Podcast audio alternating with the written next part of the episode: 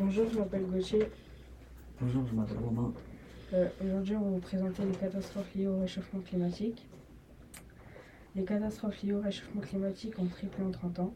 Entre 2006 et 2016, la vitesse d'élévation du niveau des océans entre était 2,5 fois supérieure à celle enregistrée sur la quasi-totalité du XXe siècle.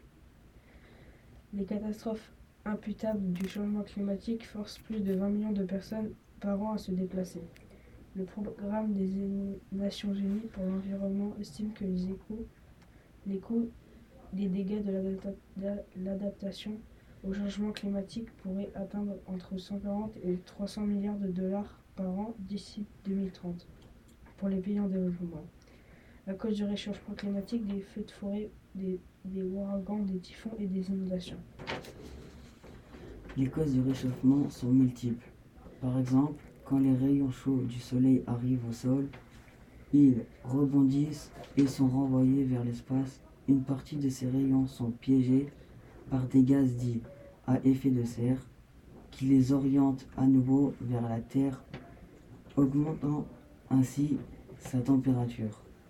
Certains gaz à effet de serre sont déjà présents naturellement dans l'atmosphère D'autres sont aussi produits par les activités humaines modernes. Depuis le 19e siècle, ce genre d'activités humaines sont multipliées à, un rythme freiné, comme par exemple les voitures, les usines, la déforestation. Les conséquences du réchauffement climatique sur les océans. Montée du niveau des eaux, baisse de l'oxygénation,